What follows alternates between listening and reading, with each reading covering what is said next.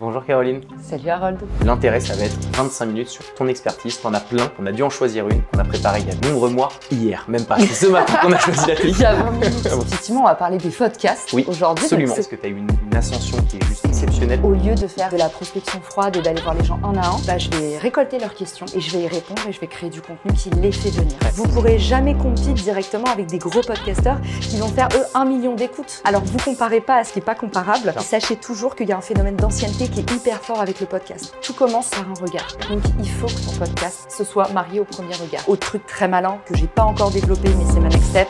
euh, les- Bonjour Caroline, Salut Harold. Comment vas-tu? Ça va Je crois qu'on peut se serrer la main parce que tu connais cet espace euh, pas mal. Exactement, j'y ai presque vécu. Oui, pendant 2-3 ans. Non, parce qu'avec Caroline, on se connaît déjà, donc très bien. Euh, Caro a déjà testé plein de formats chez Com, Je suis le cobaye. vraiment, parce que Caro, on l'adore, parce qu'elle a une valeur, une valeur de fond qui est à chaque fois exceptionnelle. On va parler d'ailleurs d'un truc très stylé aujourd'hui. On y vient juste après. Mais voilà, Caro est toujours là avec nous et ça fait trop plaisir. On rigolait parce qu'on avait eu des, on a fait des formats qui sont jamais sortis ou qui sont sortis mais qui ne sont jamais ressortis par la Mhm. suite et euh, on en rigolait un petit peu. Comment tu vas, ma Caro? Bah écoute, très bien. Effectivement, on va parler des faux départs, parce que je crois qu'on va parler Oui. de podcast Oui, aujourd'hui. Donc c'était euh, une parfaite introduction. Exactement. Bah, je te rappelle juste l'intérêt du podcast. Donc ça dure Ouais. une demi-heure, cinq Mhm. minutes de présentation sur Caro. On connaît tous Caro, donc on fait, euh, on fait pas forcément de focus dessus. L'intérêt, ça va être 25 minutes sur ton expertise. T'en as plein. On a dû en choisir une qu'on a préparée il y a de, de nombreux mois. Hier, même pas. C'est ce matin qu'on a choisi la thématique. Il y a 20 minutes. Vraiment. C'est sur le podcast, parce que Ouais. tu as un podcast qui t'a tout baisé. Franchement, c'est un truc de ouf. Vraiment, très fier de toi euh, pour, pour ça. Et là, l'idée, ça va être aujourd'hui de nous expliquer concrètement, étape par étape, comment est-ce qu'on peut se lancer, euh, comment est-ce qu'on peut lancer un podcast et le faire de manière la plus optimale euh, possible. Donc, avant ça, je te laisse te présenter pour les personnes qui te connaissent pas. Comme ça. Ouais, euh, avec plaisir. Euh, donc moi, je suis Caroline et euh, j'ai passé euh, 8 ans et demi de ma vie aux US où j'ai appris le growth à l'époque. Mhm. Ça n'existait pas en France, donc j'ai découvert ça là-bas. Et j'ai eu un petit souci, un petit souci de la vie qui a fait que je suis rentrée à l'insu de mon plein gré en France, juste avant le Covid. J'ai perdu mon visa. Et, et à ce moment-là, en fait, je me suis dit, mais comment ça se fait qu'on sait très mal euh, utiliser deux leviers en France en marketing? C'est le partenariat et le referral. Et du coup, j'ai lancé une première boîte dans le partenariat Richmaker, que tu as très gentiment documenté dans cet espace, Oui, euh, dont sûr. on a parlé dans une vidéo euh, sur Com.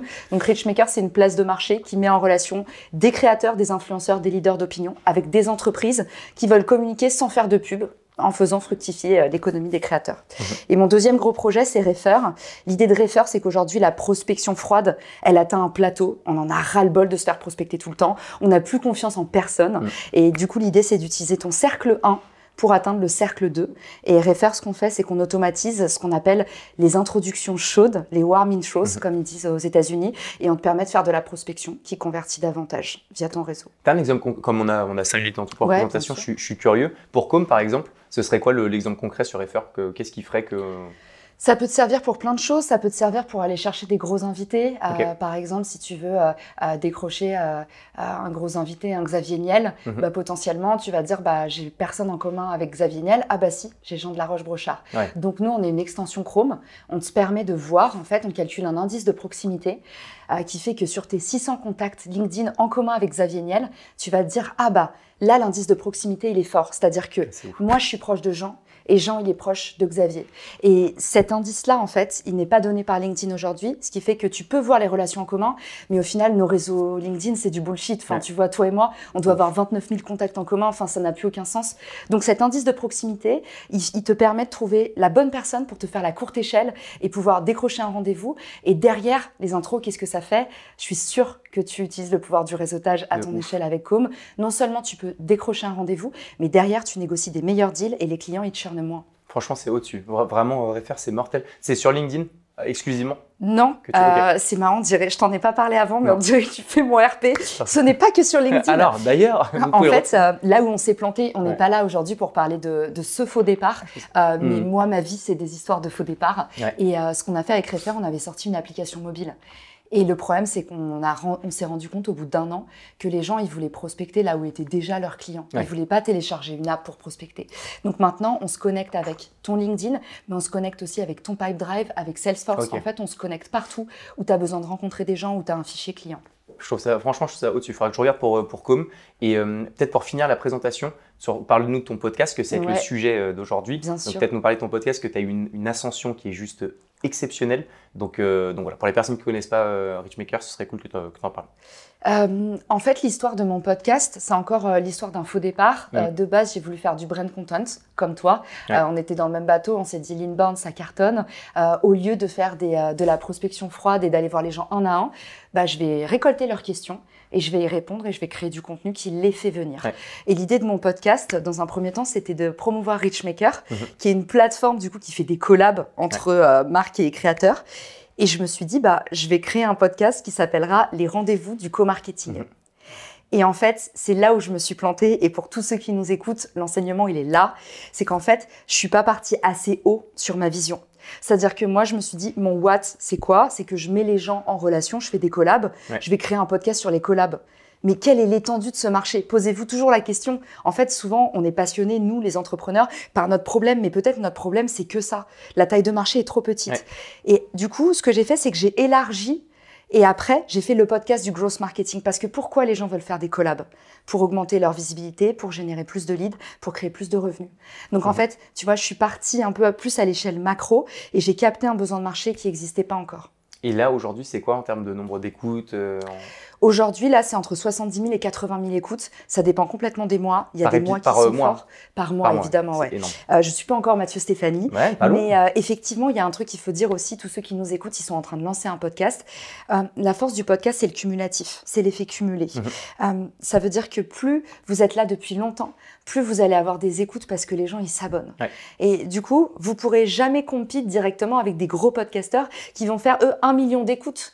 Alors, vous comparez pas à ce qui est pas comparable. Et, sachez toujours qu'il y a un phénomène d'ancienneté qui est hyper fort avec le podcast, qui n'est pas le même sur les réseaux sociaux. Sur les réseaux sociaux, l'algo, tout d'un coup, il peut te mettre en avant et tu vas gagner une rafle d'abonnés tout d'un coup. Ça n'existe pas sur le podcast. C'est vraiment un média laborieux, mais on va en parler justement ensemble. Et juste pour terminer la longue présentation, mais c'est important, et après on rentre vraiment dans le concret, j'avais lu que euh, sur 10 podcasts qui se lancent, tu en as 8, donc 80% qui s'arrêtent au bout du troisième épisode parce que justement, il y a cette logique de se dire, je comprends pas, j'ai fait que 20 écoutes, alors qu'en fait, j'imagine bien que l'un des facteurs clés de réussite, mm. c'est la récurrence, c'est le fait de continuer, d'avancer et de pas trop se poser de questions. Et, euh, donc, euh, tout l'intérêt d'un podcast, on en parlera aussi, mais c'est d'avoir de la visibilité, de la notoriété, d'ouvrir des portes aussi et des, enfin de, rencontrer des gens que tu n'aurais jamais pu rencontrer si tu les avais abordés euh, différemment que par une invitation sur un, sur un podcast. Donc, on, on y vient maintenant on est euh, une boîte, je donne un, cas mhm. d'exemple pour qu'on puisse se rattacher à, ça. Euh, on a, euh, je sais pas, une vingtaine de, salariés, on a, ça fait deux ans qu'on existe, on est sur l'industrie, je sais pas, on est une boîte e-commerce. Ouais. je donne à la limite, whatever, à la limite, tous les, tous les, toutes, les, toutes les expertises et les thématiques, mais je, me lance sur mon podcast, j'ai rien, j'ai pas de studio, j'ai pas de connaissances en, en la matière. Comment est-ce qu'on fait concrètement pour se lancer? On commence par le tout début qui, j'imagine, quel sujet, euh, pourquoi est-ce qu'on se lance? Je te laisse prendre la mano, mais euh, on rentre là dans, le, dans les tips euh, activables. Alors déjà, ça va pas faire plaisir à tout le monde, mais moi j'ai un point de vue qui est un peu clivant pour mhm. une fois, c'est que le podcast de Marc, j'y crois moyen. Ok. je pense aujourd'hui qu'on est en train d'évoluer vers du média personnalité mhm. et que du coup, un podcast brandé avec ta marque à toi, tu vois, le podcast comme média marchera beaucoup moins que le podcast d'Harold Gardas. Mhm. Donc déjà, ce que je te dirais, c'est que si tu es une boîte e-commerce, Premier écueil à éviter, faire un podcast de marque, c'est-à-dire brandé comme tel, avec ton gros logo, avec ta proposition de valeur en dessous. Je te conseille déjà de prendre un ambassadeur et de dépublicitariser, même si c'est un nom imprononçable, essayez de le retenir. Dépublicitariser au maximum, c'est-à-dire qu'il ne faut pas qu'on voit trop votre marque. Effacez-vous. Et c'est le principe de l'inbound. Qu'est-ce qui fait un bon contenu, un contenu qui convertit Tu t'effaces. C'est d'abord tu apportes de la valeur, d'abord tu rends service et derrière les gens ils vont venir. Dimension, on aura peut-être l'occasion d'en parler. Mais maintenant il faut laisser venir les gens au maximum. Donc tu t'effaces derrière ta marque, ça c'est hyper important. Deuxième chose, il faut que tu captes un besoin. Quelles sont les questions récurrentes que les gens te posent? Dans les messageries privées, dans tout ce qui est les dark funnels, mhm. c'est-à-dire toutes les choses qui sont invisibles à l'œil nu de l'extérieur, les données non publiques.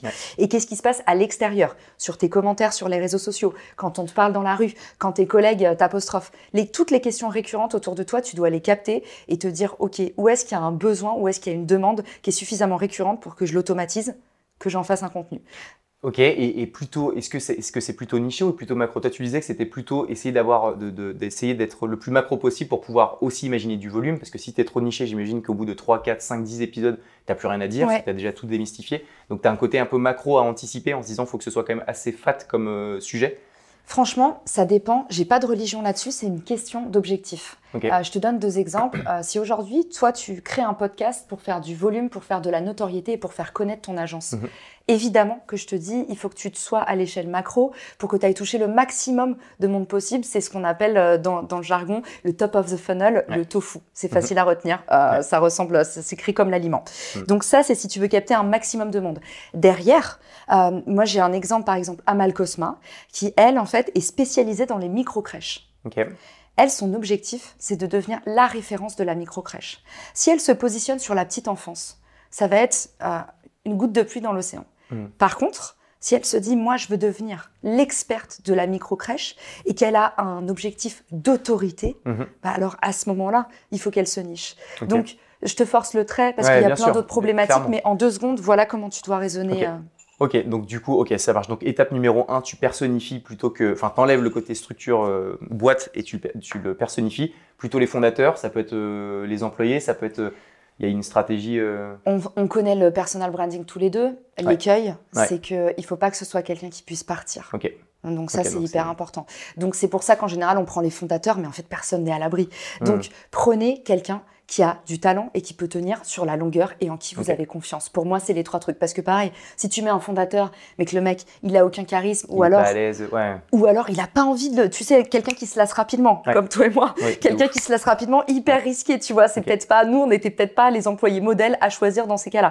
Choisis vraiment quelqu'un qui, tu sais, il a envie de tenir sur la longueur, il va pas se lasser et un laborieux, quelqu'un qui sait vraiment mettre de l'effort, parce que c'est un média laborieux. De ouf, et parce que c'est long terme. Ok, donc ça hyper intéressant ensuite recueillir de son environnement des commentaires, etc., des insights que tu as. Capter la demande et pas, euh, comme, arriver. Comme ça, ça te permet de choisir donc, la grande thématique. Soit tu es mhm. un peu macro parce que tu veux de la noto et de la noto un peu globale et ou euh, beaucoup plus ciblé. Tu as donné mhm. un très bon exemple de la micro-crèche. OK, une fois que tu as identifié ça, c'est quoi ensuite les, steps d'après? Alors, une fois que tu as, identifié ça, on va dire que tu as un peu un début de positionnement. Mais après, il te manque un truc qui est indispensable, c'est le branding. Mhm. Le branding, il commence par du visuel. Le podcast, ça commence par du visuel. Et ça, c'est toujours un peu contre-intuitif. On a envie, quand on fait le podcast, de dire non, mais euh, moi, en fait, euh, mon podcast, c'est du fond, euh, la forme, je m'en fiche. Et dans l'entrepreneuriat, on a souvent ce réflexe-là. C'est ce qui fonctionne. Mhm. tu, feras le, tu feras la forme après, c'est du superflu. Dans le podcast, tout commence par un, par un regard. Donc, il faut que ton podcast se soit marié au premier regard. Que tout de suite, en fait, on voit la couverture, on comprend la valeur, l'expression de valeur, la promesse, et on comprend même la tonalité, ce qu'il y a à l'intérieur. Donc, le choix des couleurs est important allez regarder sur Apple Podcast, allez regarder les classements. Vous sélectionnez votre catégorie, est-ce que vous êtes dans affaires, dans spiritualité? Vous sélectionnez, allez regarder les couleurs. Il faut que vous tranchiez, il faut qu'on voit que vous. Évidemment, comme sur LinkedIn, des couleurs vives, jaune, rouge, mais analysez ça au prisme de qu'est-ce que vous racontez dans ce podcast. Si tu es sur l'environnement, va pas dans le rouge, pas hmm. dans le vert. Je te donne, c'est des lieux communs, mais en fait, on n'y pense pas. Et aujourd'hui, je vois beaucoup de podcasts qui arrivent, podcasts de marque, paf, le logo, l'agence qui fait ça, bah oui, mais pourquoi on écouterait ton podcast? Oublie-toi. Va direct capter la demande. Là, tu arrives dans le store, fais cet exercice d'empathie, tu regardes et tu imagines ton podcast. Qu'est-ce que tu veux? Est-ce qu'il y a un visage? Est-ce qu'il y a une forme? Est-ce qu'il y a un symbole? Est-ce que tu mets tes invités en avant ou pas? Donc là, tu dois te poser vraiment la question du format. Dernière chose, dans le branding, il y a aussi la signature sonore. Ça, c'est hyper important. Comment tu convertis dans un podcast Et le podcast a une qualité d'attention invraisemblable. Mhm. Donc, si vous vous intéressez à la publicité, quand tu es dans les oreilles des gens, c'est un canal qui n'est pas encore saturé. Et ça, on n'en parle pas assez. Toute la journée, on voit de la pub visuelle. Mais en fait, c'est pas toute la journée que tout d'un coup, tu as un pré-roll avant le podcast, mid-roll pendant le podcast ou une outro après le podcast qui te donne un message à un moment où tu es hyper perméable parce que tu as, passé une bonne écoute, tu as appris des choses. Donc, c'est-à-dire que tu, dois faire, tu dois forcément faire un jingle, enfin tout, tu dois, ça, faut, faut le mettre en place. Moi, typiquement, là, on est sur un podcast qu'on pourra et je devrais mettre sur, sur, euh, sur du Spotify par exemple. Il faut travailler l'identité sonore. Donc, on a parlé de du branding avec un beau logo, avec euh, de l'ADA si jamais c'est sous format vidéo. Et aussi, en tout cas, l'identité sonore a son importance, vraiment. On ne peut pas juste laisser euh, le podcast euh, avec, avec ce qu'on se dit maintenant, il Non. faut qu'on y ajoute. euh. Ouais, et, et quand je vous dis, quand, quand je vous parle du coup de publicité, vous n'êtes pas obligé d'en faire, mais considérez toujours que en fait sur votre sur votre podcast, il faut que vous fassiez votre propre publicité. Parce que souvenez-vous que les gens, ils vous ont dans les oreilles. Potentiellement, vous êtes en lecture random, donc en fait, tout d'un coup, vous arrivez dans les oreilles des gens. Il faut vous présenter, Ok. présenter votre podcast, expliquer qu'il faut partager le podcast sur les réseaux sociaux, expliquer que si l'épisode vous a plu, laissez 5 étoiles. Faites votre publicité. Quand je parle de publicité, je parle pas que de sponsoring pour Mhm. ceux qui nous écoutent. Je parle vraiment de vous arrivez dans les oreilles des gens, il faut que vous rendiez ça vivant. Et si vous avez un podcast long, par exemple 35 minutes ou plus,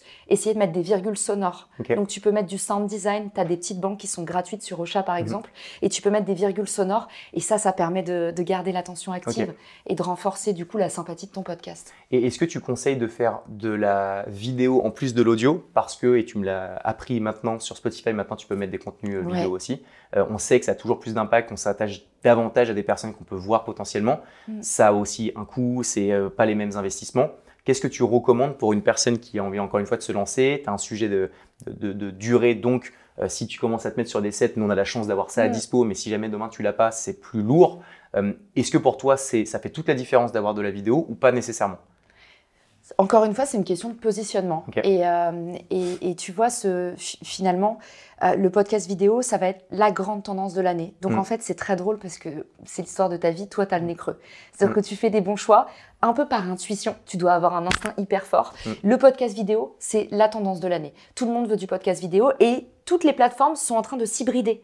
Tu as YouTube qui sort euh, Ouais. sa rubrique podcast et à côté de ça, tu as du Spotify qui dit bah, à partir de maintenant, en fait, vous pouvez, euh, euh, vous pouvez, euh, vous pouvez streamer en vidéo. Tu as des plateformes comme Riverside qui te permettent maintenant de faire des podcasts vidéo en direct. Donc ça veut dire que à, à partir du moment où tu raccroches avec ton invité, tu as ton podcast vidéo qui est sur Spotify. Déclassé. Après, C'est Riverside ça? Riverside.fm. Donc ça, c'est le logiciel que j'utilise. Et, euh, et honnêtement, le podcast vidéo, super, euh, super expérience. La, seule, euh, la seule chose, c'est que effectivement, si tu as des choses à montrer, si tu penses que tu es dans un... En général, les podcasts d'affaires, c'est le cas. S'il y a un peu de visualisation, ou que là, tu vois, on veut montrer des outils, Mm. le, le visuel, c'est génial. Si tu mets en avant des invités qui sont peut-être pas connus, le visuel, c'est génial. Après, pose-toi vraiment la question, si ça rajoute de la complexité, toi, tu as ça à disposition, tu l'as tu l'as bien dit, tu es Mhm. lucide. Il y a plein de gens, en fait, la vidéo, ça va rapporter beaucoup de coûts, beaucoup de Ouais. complexité.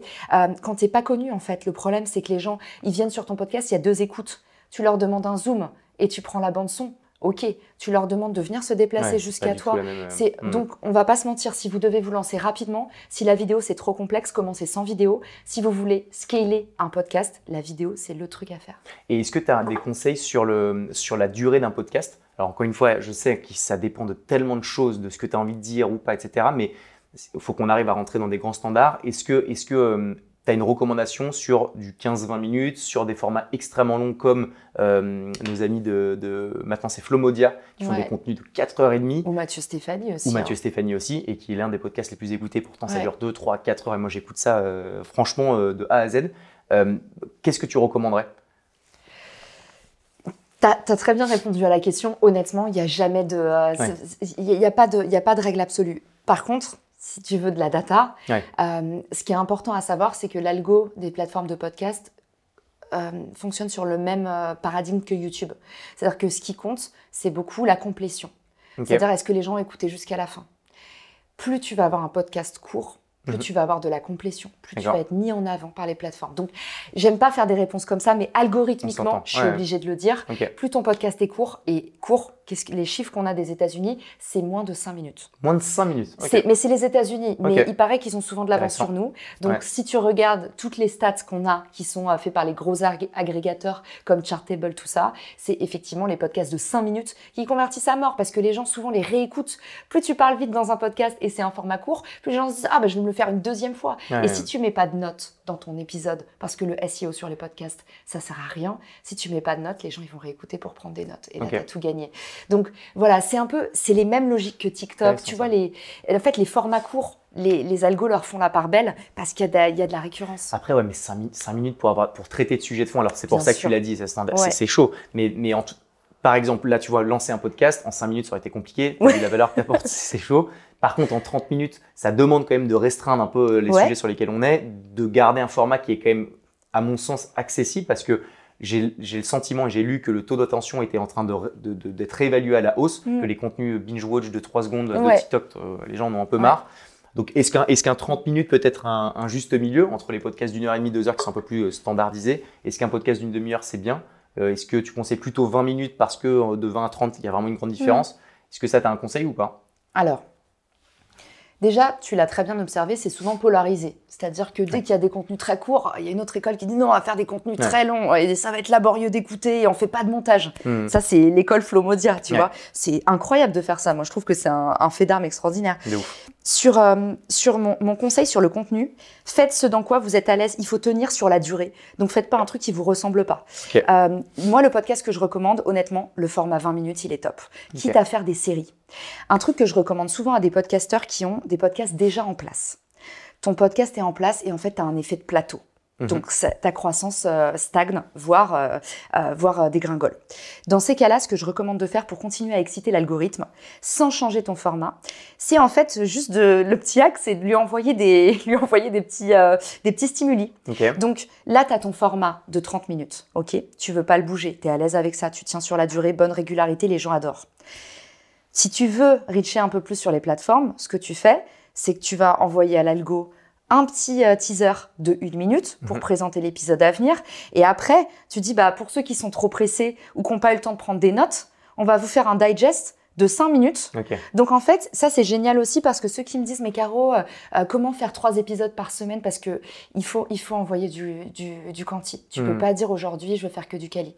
Donc ce que tu fais, tu découpes ton contenu. J'appelle j'ai un épisode là-dessus, j'appelle ça la big rock theory. Tu as un gros bloc. En fait, au lieu de dire il faut que je fasse plein de gros blocs et de complètement Ouais. te scléroser et te noyer dans un verre d'eau, Tu vas te découper. tu euh, les découpes. ok. Et un contenu long, ça peut faire trois contenus courts. Tu vois, ça dépend comment tu les, euh, tu les organises. Peut-être qu'après, tu fais une FAQ avec le créateur et tu reproposes ça sur un live LinkedIn, un live sur les réseaux sociaux. Il y a plein de choses à faire, mais en tout cas, en contenu, si vous voulez donner l'impression d'être partout, il faut pas vous dire quels sont tous mes gros blocs, Hmm. entassez pas les cailloux. Dites-vous plutôt, ok, un caillou, ce thème-là, il me fait un mois. Et même en stratégie SEO, c'est vachement bien de raisonner comme ça. Tu crées des boucles de croissance entre tous tes canaux. Ok, hyper intéressant. Ok, Euh, donc une fois que tu as identifié tout ça, tu sais ce, ce que tu as envie de faire, tu t'es dit ok, ça va être le format 20 minutes. Je vais pas forcément mettre de vidéo. Euh, J'ai euh, 25 invités, donc ça me permet de commencer à anticiper un peu la, Mhm. la longueur et la longévité. Euh, C'est quoi concrètement les bons tips de, euh, de, de, de, de fond Euh, Est-ce qu'il faut, euh, comme tu l'as dit au démarrage, euh, tout de suite commencer par ta boucle et présenter ton podcast? Est-ce qu'il faut faire présenter les invités? Est-ce que là, il y a des bonnes pratiques sur le, un peu le déroulé de, de fond d'un podcast? Avant de parter- parler de la partie diffusion. Un écueil énorme quand on se lance, c'est qu'on n'a pas confiance en nous et du coup on scripte tout. C'est la pire erreur de la Terre. Si tu demandes aux auditeurs ce qu'ils détestent écouter, des gens qui lisent. Ça Ouais. s'entend, quelqu'un qui lit. Ouais. Euh, donc vraiment, moi, à chaque fois que j'ai un invité dans le podcast, euh, je fais que des, des podcasts en distanciel. Mm. Et je vois en fait qu'ils ont préparé no- leurs notes et qu'ils lisent.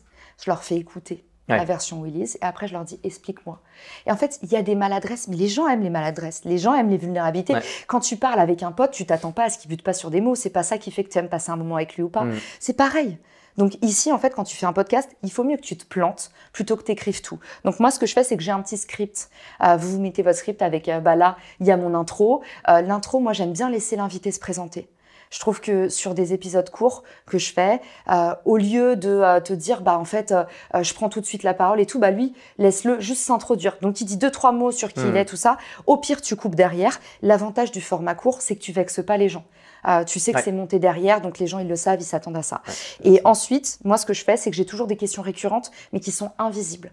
Et souvent, c'est très drôle parce que j'ai des auditeurs qui se sont faits, euh, j'ai plus de 200 épisodes aujourd'hui, 260 quand on enregistre là. Ouais. J'ai des auditeurs qui me disent, ils ont écouté tous les épisodes et je leur apprends que je pose toujours les mêmes questions. Et ils sont dégoûtés. Et les épisodes d'après, ils me disent, putain, mais maintenant, j'ai capté. j'ai capté Ouais. que tu posais toujours les mêmes questions. Donc moi, en fait, ce que j'ai fait, c'est que j'ai automatisé mes questions pour que euh, j'aille plus vite sur la préparation des invités. Mhm. Donc ils reçoivent le mail, c'est toujours les mêmes questions. Mes questions, je ne pas, je vous spoile pas quand je vous le Mhm. dis. Euh, mes questions, c'est euh, du coup, bah, présente-toi. Qu'est-ce que tu vas nous expliquer aujourd'hui? À qui peut servir cette méthode? Mhm. Euh, Quels sont les résultats à en attendre Et c'est parti pour la méthode. C'est tout. Et après, je boucle et je fais par contre, euh, ça, travail hyper important, là où tu dois poser ta concentration dans le podcast, quand c'est toi qui interviews, tu dois boire les paroles de ton invité. de. Il n'y a pas de ah bah tiens, mon portable, ah j'ai une Ouais. notification. Sinon, ton podcast, il est mort. Hmm. Parce que là où tu apportes vraiment de la valeur en tant qu'intervieweur, c'est pas les questions que tu poses, ça c'est écrit, on s'en fout. C'est comment à la fin, tu vas faire le digest de qu'est-ce qui s'est passé dans le podcast. Et là, franchement, tous les auditeurs, ils me le disent, c'est ah mais en fait, nous, parfois on avance, on met juste à la fin pour avoir ce moment où en fait tu reboucles et où on voit que tu étais dedans. L'invité, il est trop content, l'auditeur, il est content, et toi, en fait, tu as appris des choses. Et on le fait aussi pour nous, le podcast, pour Absolument. continuer à. Et c'est ça, et voilà. c'est le meilleur moyen de, aussi d'avoir un proof of concept, c'est de te Mm. dire si à la fin tu te dis ok putain j'ai capté, je peux le synthétiser, c'est que les autres pourront aussi Mm. le, le- le faire. Donc ok, Euh, ok, donc standardiser des questions, Ouais. mais pour autant laisser toute l'authenticité euh, d'un podcast sans tout scripter à la ligne, sinon ça se Ouais. ressent et ça, et ça hum, rend le truc un peu moins, un peu moins efficace. Standardiser, ça va vraiment vous permettre. Déjà, on a toujours le complexe, on se dit ah mais standardiser, c'est pas respecter. C'est pas vrai. Ça ne s'entend pas que vous standardisez et ça vous permet d'être à l'écoute. Sinon, vous allez réfléchir à vos questions. C'est vrai aussi, clairement. Et donc là, au moins, ça permet d'être préparé, mais garder l'authenticité. Ok. Donc du coup, une fois que tu as standardisé, tu as tes invités, tu leur poses des questions, tu as trouvé ton bon format, l'après, c'est la diffusion, qui est, j'imagine, Ouais. tout aussi important. Je pose un point ici pour pas oublier, est-ce que le système de notation est important? Euh, Parce que je crois que oui, et typiquement pour nous, on l'a jamais fait. Euh, donc donc tu as ton contenu, ça y est, tout est ready, c'est enfin prêt. Mhm. Comment tu fais concrètement pour pouvoir le diffuser? Quelles sont les, les bonnes pratiques? Alors, la diffusion, c'est la partie la plus importante de ton podcast. Euh, Aujourd'hui, moi, j'aime bien dire qu'en création de contenu, c'est 20% sur la création et c'est 80% sur la diffusion. Ok, C'est devenu ça aujourd'hui. Ouais. C'est en fait là où tu fais la différence, c'est comment est-ce que tu vas diffuser, comment est-ce que tu vas créer des conversations. La valeur d'un post LinkedIn, c'est pas ce que tu as dit dans ton post, c'est qu'est-ce qui se passe en dessous, tu vois. Hmm. Comme un restaurant. Finalement, c'est pas ce que tu sers dans l'assiette, c'est l'expérience que tu crée. Ok. Bah, c'est pareil avec le contenu. Donc vraiment pour moi le truc le plus important sur la diffusion, il faut que vous mettiez le paquet là-dessus. Ne pensez pas, et c'est là où j'ai planté mon premier podcast, je me suis dit, le SEO, le référencement naturel, va faire que par magie, je vais avoir de la découvrabilité. On va venir me trouver parce que je suis référencée sur marketing growth. Pas du tout. Hmm. En fait, euh, là où c'est bâtard, les plateformes de streaming, c'est que t'as pas un push naturel, sauf Apple Podcast fait de la curation. Eux, Ok. ils viennent, ils regardent à la main. C'est une nana en France, Sérieux une personne. Qui check tout. Mélanie, Mélanie, elle check, elle écoute tous les podcasts et euh, il y a une main invisible qui te met en homepage de Apple Podcast ou pas. Et ce qui est génial, c'est qu'ils mettent beaucoup d'indépendants. Au début, je me disais, ah, ils copinent, il n'y a que des gros studios parce qu'il n'y avait pas beaucoup de podcasts indés. Hmm. Et maintenant, tu regardes Apple Podcast, ils mettent vraiment les gens en avant.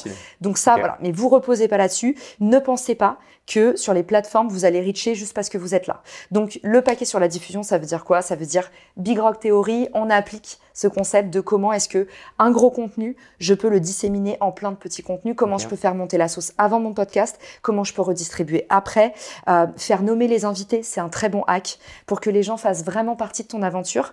C'est de dire, bah ok, qu'est-ce que vous voulez écouter dans le prochain épisode et quelle serait la meilleure personne pour en parler? Euh, souvent, on se pose la question Ah, quoi- je sais pas quoi écrire sur mon post LinkedIn. Déjà, si tu vois ta strate de contenu en disant le lundi, je leur dis quel est le meilleur networker du réseau, je prépare un épisode sur le réseautage. Hmm. Le, le mercredi, je leur dis quels sont les cinq meilleurs livres que vous avez écrits sur le réseautage. Le vendredi, en fait, si tu que dans l'écoute des gens, tu vas voir que le podcast, ça va devenir leur aventure et ils vont faire ta distribution pour toi. Donc c'est-à-dire que en fait ta diffusion, elle se prépare même avant même que tu aies fait ton, ton, ton Building podcast en vrai. Comme une boîte en fait. Tu crées ta communauté avant et surtout plus tu fais exister les gens dans ton podcast. Bah, d'ailleurs merci à Marilyn d'avoir posé cette question.